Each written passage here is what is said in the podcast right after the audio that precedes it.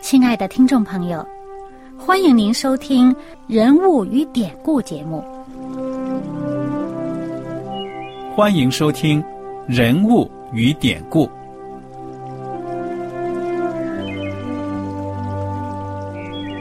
听众朋友们，当你读圣经的时候，不知道有没有过这样的想法？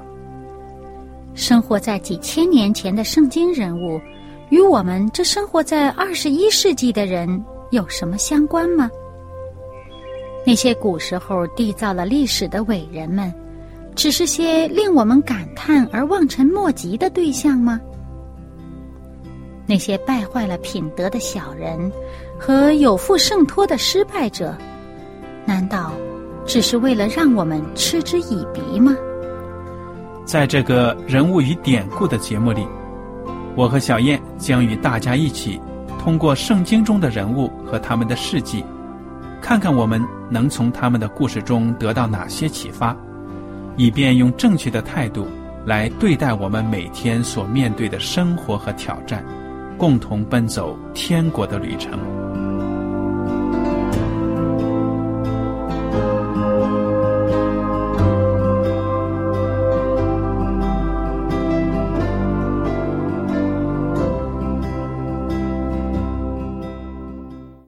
听众朋友们，你们好，我是艾德，我是小燕，大家好，很高兴又能跟您坐在一起来研究圣经当中的人物与典故。我们这一讲呢，要进入《使徒行传》。前面呢，我们已经学习完了四个福音书。那么，《使徒行传》作者是谁呢？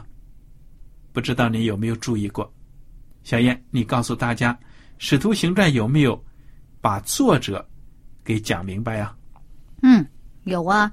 这个《使徒行传》的作者呢，就是写《路加福音》的。作者，嗯，那就是路加了。对，他是一位医生，而且呢，他在第一节呢就告诉大家说，他已经做了前书，讲到了耶稣开头一切所行的这些教训呐，呃，所做的这些事。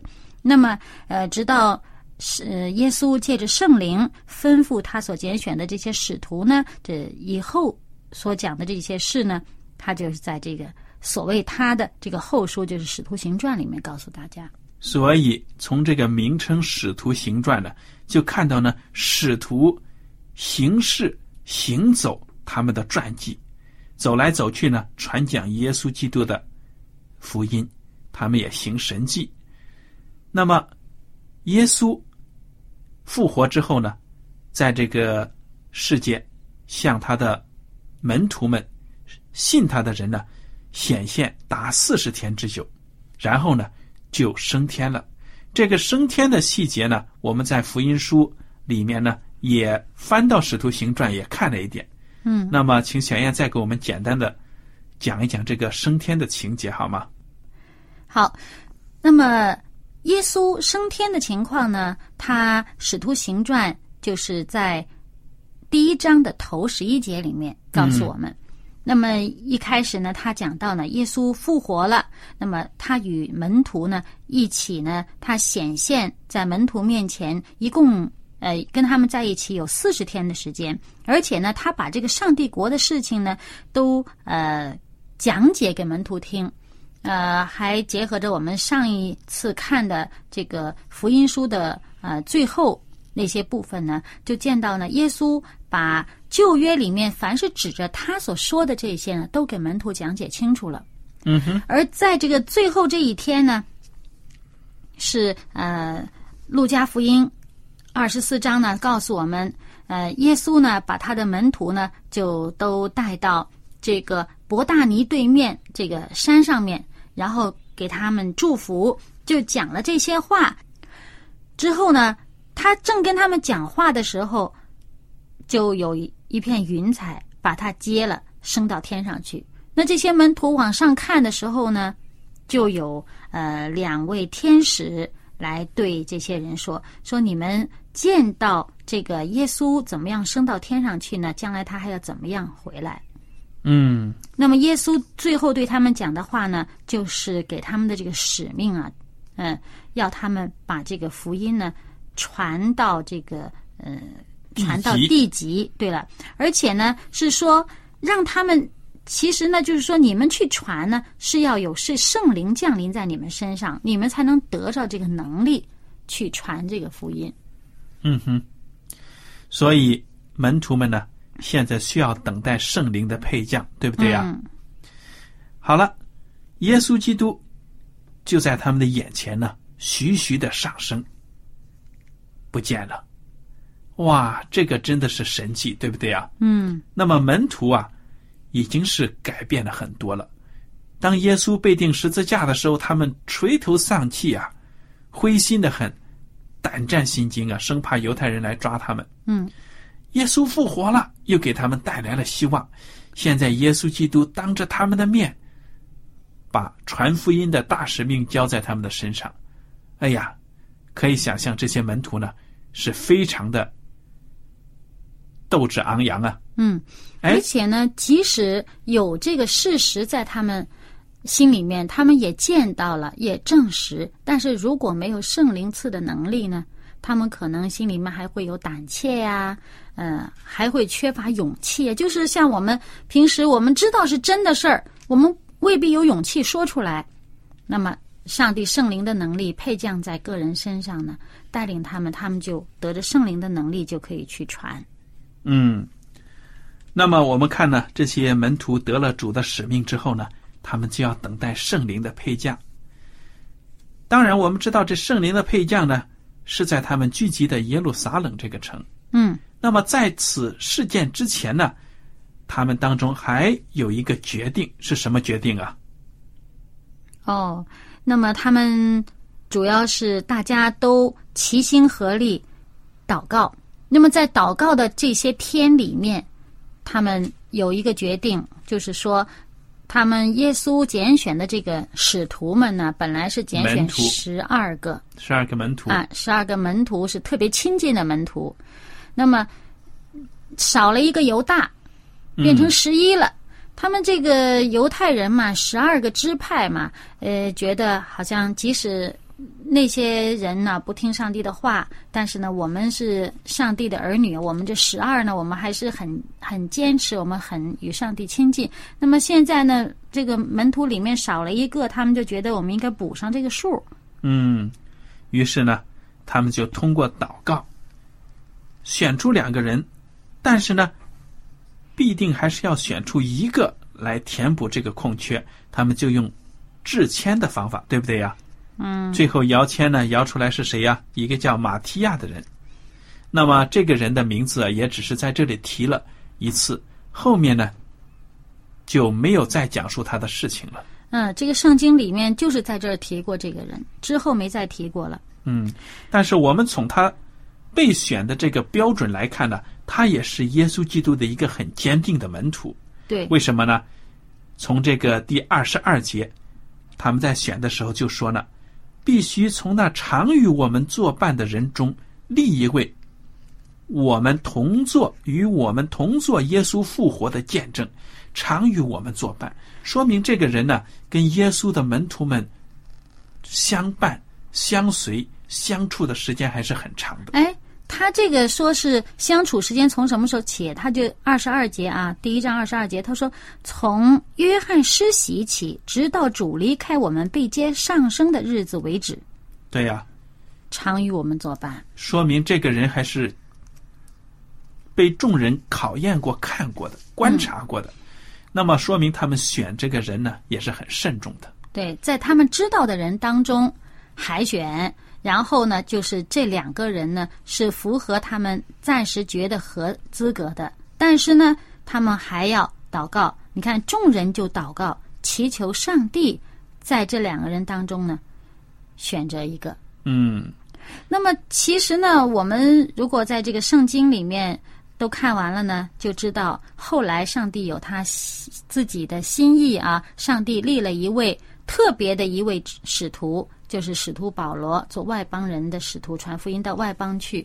那么，呃，这一位呢，虽然在这个圣经上后面呢都没有再提过，但是呢，我们知道在使徒们他们当时所认识的、所知道的条件下，他们没有其他的选择，他们也不知道还有上帝的心意还在其他的地方兴起一位。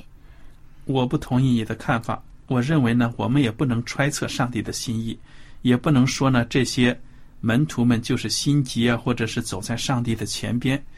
我是觉得呢，他们有他们的选择，也经过了祷告。那么保罗呢，他作为后来兴起的一位使徒，那么从名称上，虽然我们不能够完完全全的讲清楚这门徒使徒究竟有什么样的差别，而且门徒也是要出去传福音的。但是呢，保罗常常以自己是耶稣基督的使徒、仆人来称呼自己。我觉得呢，不能说是这些弟兄呢就选了一个超乎上帝的计划之外。保罗呢有他非常了不起的作用，而且呢可以说是其他的十几个门徒呢不能比的，因为毕竟是保罗呢真正的把基督教呢传到了。外邦人，然后呢，通过这个西方世界呢，影响到了整个地球，所以我觉得不能够把他们，把我自己认为他也不是同期的。对了，所以我认为没有必要把它硬往这个十二个门徒里面呢，让他去凑这个数。他毕竟有他的一个非常重要的、独特的地位。嗯，他比这些门徒们少几呃，就晚几年。嗯。那么我们就来看看这个《使徒行传》第二章，就描写到五旬节圣灵降临了，对不对啊？这也是门徒们所等待的一天。哎，而且呢，他们在这个上帝就是耶稣啊临升天之前呢，叫他们等待这个圣灵，那他们就真的是在等待，而且在等待的时候呢，不断的祷告。这个我们在第一章里面呢，有两次都见到他们是在呃。圣经描写他们是在祷告，而且在聚集在一起，他们一起祷告。这祷祷告的时间有多长呢？那我们知道五旬节呢是呃逾越节那一个那个节期里面的，从安息日开始算，往后推五十天。那么耶稣呢与这些门徒在一起，耶稣复活以后啊，与他们在一起有四十天。所以呢，就是说耶稣让他们等待，那他们大概也就是等了呃。一个星期到十天之内，这样这样等了几天的时间。嗯，那么就在五旬节的时候，五旬节来到的时候呢，他们正聚集在那儿祷告的时候呢，就有特别的事情发生了。这就是《使徒行传》的第二章。嗯哼。那么当时呢，就描写到门徒们聚集在一处，哎，忽然间呢，天上有响声下来，好像一阵大风吹过。充满了他们所做的屋子啊，又有火焰，像什么样的形状呢？舌头一样的形状，显现出来，分开落在他们个人头上。他们就被圣灵充满了啊，按着圣灵所赐的口才说起各国的话来，别的国家的语言。你说这个现象神奇不神奇啊？哎，而且他这上面讲到呢，是忽然天上有响声啊下来。好大好大声音，这声音一大，而且这节气的时候啊，很多人到耶路撒冷来过节呀。嗯哼，哇，这个楼房这个地方出现那么大的声音，而且呢有异象出来了，这个又有大风刮，那这些人就会往这楼楼房这边跑过来。嗯，大家都知道了，在那个呃喜欢看热闹啊或者怎么样，去跑过去看看是怎么回事嘛。那这些人呢？说起别国的语言，肯定不是我对你说，你对我说啊，肯定不是这门徒之间自己说，是对那些跑过来看热闹的那些人说的。嗯，而且很有意思，他说这个圣灵啊显出来的形象，好像舌头一样的这个火焰，那舌头是用来说话的嘛？嗯，我们记得呢，在马可福音十六章十七节，那耶稣啊。这个离开这些门徒之前，曾经亲口说过啊，说呢他们会说这个新方言呢。嗯哼，说你们得着圣灵的这个能力呢，就能说这个新方言。哎，这里面就告诉我们，这个新方言是什么东西？就是其他国家的话。嗯，所以呢，我们看到这个方言，有的教会呢就讲：“哎呀，我们会说方言呢，嘴里面讲的东西没人听得懂。”他们以为这就是方言，但是保罗就说了：“你们讲的这种方言呢，不能造就人，有什么益处呢？你讲出来了，没有人翻译，告诉教会，对人家教会有帮助，那你讲的就白搭呀，没没用处。”嗯，所以我们看到真正的方言呢，是本来你不会这种外语，但是在圣灵的感动之下，你没有学过，你也会讲。嗯，你用这个外语来讲什么呢？就是传福音的。嗯，而且呢，有一些呢是学，他能够学的特别的掌握的特别迅速，嗯，能掌握一种语言，这是上帝赐给人的这个恩恩赐。赐。对了，那有的人学外语怎么学也学不会呢？嗯，那么这些门徒啊，他们开始讲方言了，其他的人都很吃惊，说：“哎呀，怎么是我们那个地方的语言呢？”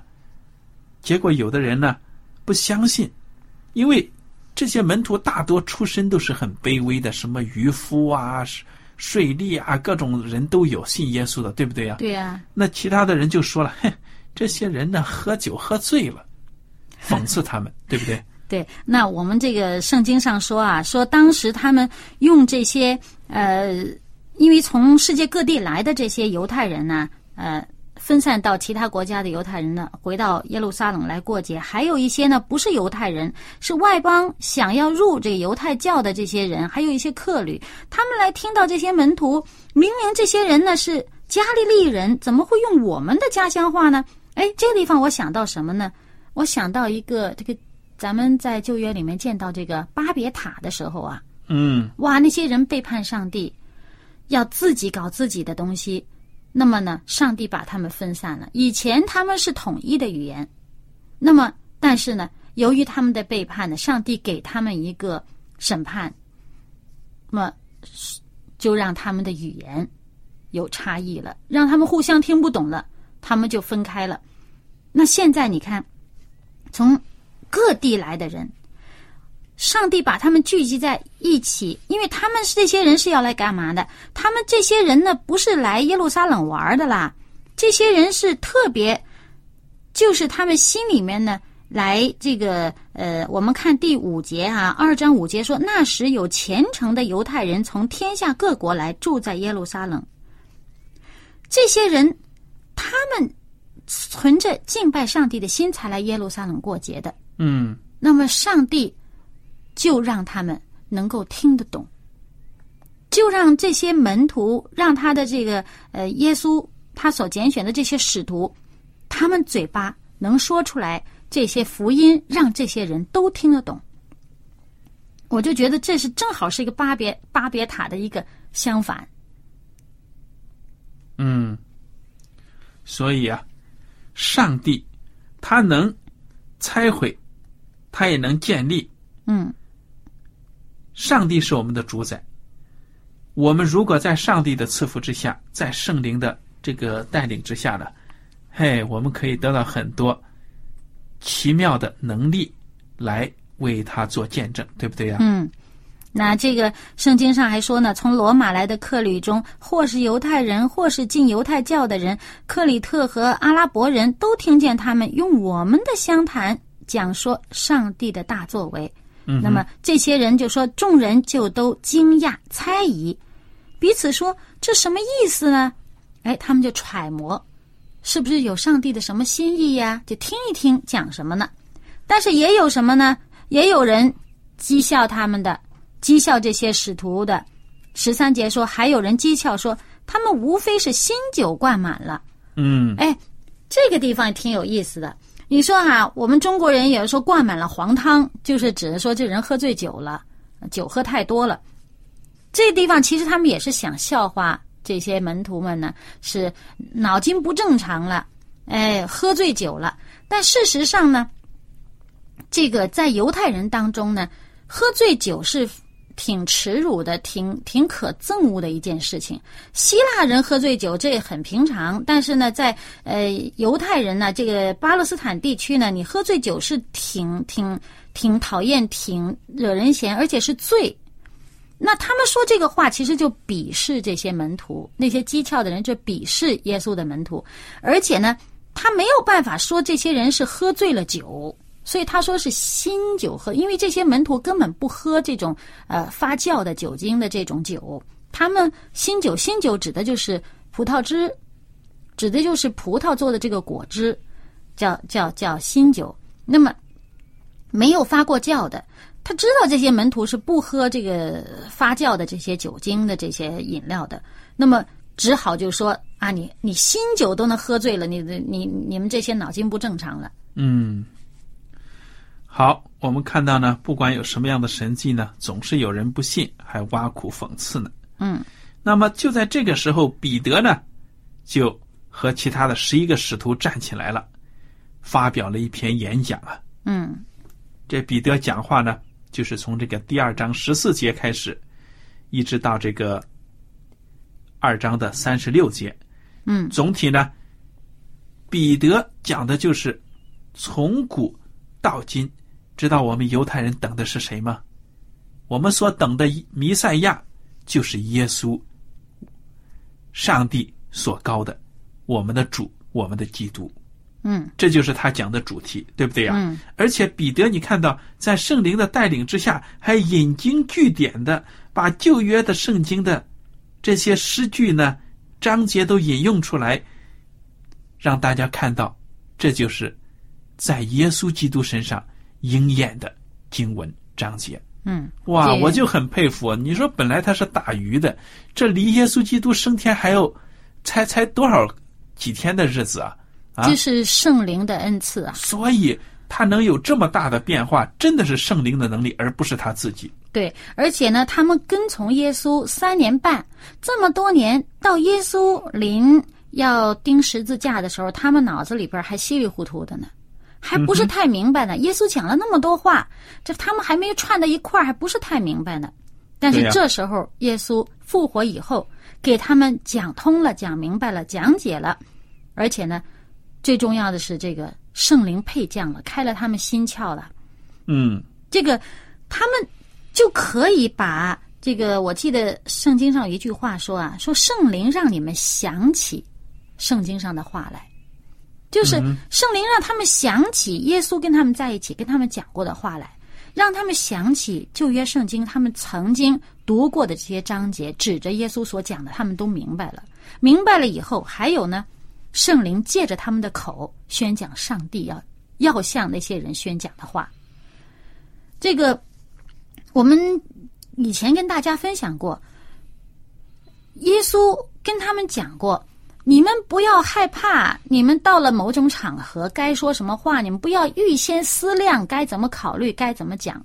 到了时候，圣灵会赐你们当讲的话，你们只要放胆去讲，顺着圣灵的带领去讲就好了。嗯哼。那么，当彼得发表了这篇正道演讲之后呢？哎呀，众人听了觉得扎心呢，很有反应。就问彼得和其余的使徒说：“弟兄们，我们当怎样行？”哎，你看看，这就是一个正道的效果，一呼百应。那么彼得就说了：“你们个人要悔改，奉耶稣基督的名受洗，叫你们的罪得赦，就必领受所赐的圣灵。因为这应许是给你们和你们的儿女，并一切在远方的人，就是主我们上帝所召来的。嗯，只要你们。”悔改、受洗，你们也会有圣灵的能力。嗯，当天呢，三千个人就受洗加入了新兴的教会。嗯，哇，你说这个布道会多成功啊！彼得一个渔夫，当年耶稣基督说：“来跟从我，我要让你得人如得鱼。”今天应验了，对不对呀？嗯，所以我觉得你。作为彼得来说，简直是在这一天呢，更加的爱主，看到主给他的恩典。而且呢，你看他说这话里面啊，有近处的人，还有远方的人呢。嗯哼，上帝召来的，上帝把这些人召到自己面前来，与他亲近的人，而且不只是彼得说话呀，其他的那些门徒都说话，是受同一个圣灵的感应，他们讲不同的方言，大家都听得懂，而且呢，在这个历史书上，这个历史学家的记载啊，当时第一世纪的时候。在耶路撒冷，这个呃，法利赛人也不过几千人而已，嗯，也不过数千人而已。但是这一次，就是五旬节的这个讲道，圣圣灵配将，哇，感动了这么多人受洗接受耶稣基督的真道。对呀，三千人受洗。那么这些门徒在一起呢，可以说是非常的团结的。圣经描写呢，他们恒心的遵守使徒的教训，就是耶稣基督传给使徒，使徒传给他们的教训，对不对？嗯。彼此的交接、掰饼、祈祷，这就是他们在一起的团契生活，对不对呀？嗯。互相的交流，掰饼那，就好像是效法主的最后的晚餐、圣餐礼一样。嗯。然后祈祷，这就是一个，这就是正正常的健康成长的一个教会当做的事情。而且当时呢，他们那种密切程度是天天都在一块儿吃饭，嗯，天天都一起聚集，天天都同心祷告。而且说什么呢？很多人卖了田产、家业、凡物公用。哎，凡物公用是一方面，另一方面呢，把这些卖得的钱呢分给所需的人。你看，他们都把世上的财产看得一点都不重要，对不对啊？所以圣经。第二章啊，《使徒行传》第二章最后一节说：“主将得救的人天天加给他们。”嗯，哇，你说，小燕呢？